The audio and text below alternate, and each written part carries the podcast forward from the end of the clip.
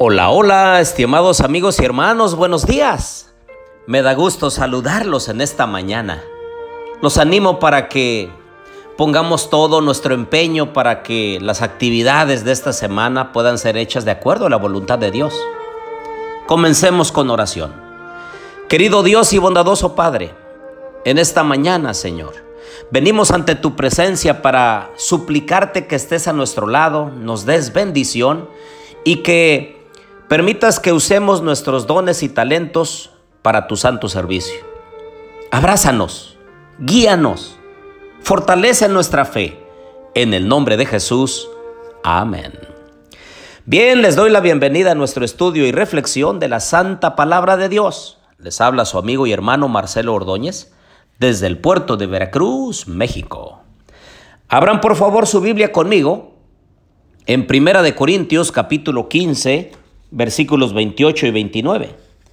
Pero luego que todas las cosas le estén sujetas, entonces también el Hijo mismo se sujetará al que le sujetó a él todas las cosas, para que Dios sea todo en todos.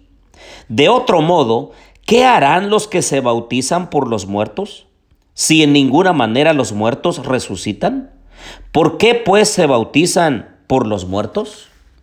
Ah, queridos amigos y hermanos, esta es una creencia basada en una comprensión errada, en el sentido de que uno se puede bautizar por los muertos.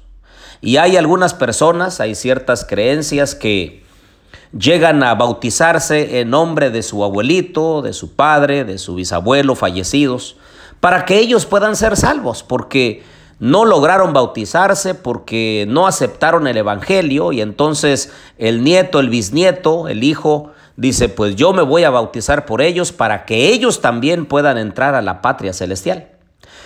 Pero no, es una comprensión errada de este versículo. En el Nuevo Testamento, el bautismo brota siempre de una decisión personal que indica fe en Cristo, arrepentimiento del pecado y la aceptación de las enseñanzas de Cristo.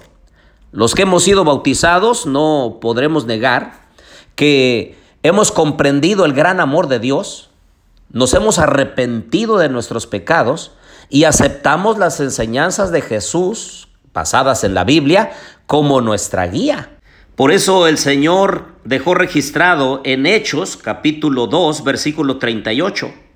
Pedro les dijo, arrepentíos y bautícese cada uno de vosotros en el nombre de Jesucristo para perdón de los pecados y recibiréis el don del Espíritu Santo. Así que una persona que se bautiza necesita experimentar arrepentimiento.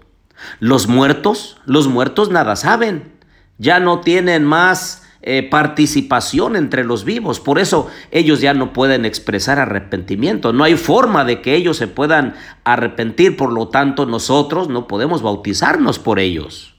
La otra condición para bautismo se encuentra en Marcos 16, 16. Dice, el que creyere y fuere bautizado será salvo, mas el que no creyere será condenado. De la misma forma, los muertos no pueden creer, ya no viven, ya no respiran, ya no piensan, ya no participan con nosotros.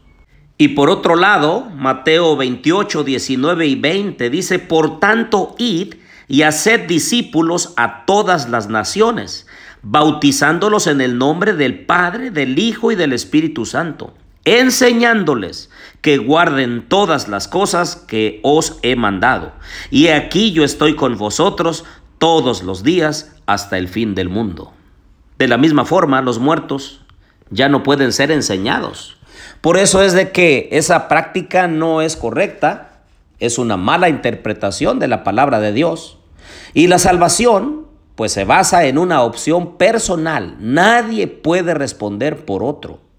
Así que el apóstol Pablo en este texto de 1 de Corintios 15, 29 arguye en favor de la resurrección. Por eso formula una pregunta, si los muertos no resucitan, ¿por qué pues se bautizan por los muertos? Aquí puede traducirse en lugar de o por causa de. Es decir, ¿por qué pues se bautizan por causa de los muertos? Y es que cuando Cristo regrese, los muertos en Cristo serán resucitados y los justos vivos serán arrebatados para recibir a Jesús en el aire. Eso nos lo enseña Primera de Tesalonicenses 4, 16 y 17.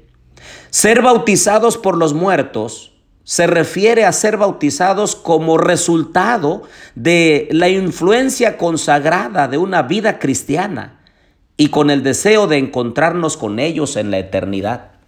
Muchas personas hoy son bautizadas por la influencia poderosa de la santa palabra de Dios, hombres y mujeres que dejaron escritos sagrados, que fueron inspirados por Dios, pero que ya descansan ahora en el Señor.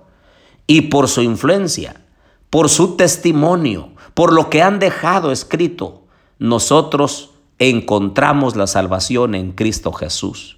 Y también muchas personas que han dejado su vida a través del tiempo como mártires, como pioneros de las iglesias, hemos sido nosotros impactados por su testimonio, por su fidelidad, por su compromiso, pero ellos ya descansan en el Señor. Sin embargo, sus obras con ellos siguen. Su influencia todavía sigue inundando nuestra vida y nos llevan al conocimiento de la verdad de Dios y en Cristo Jesús.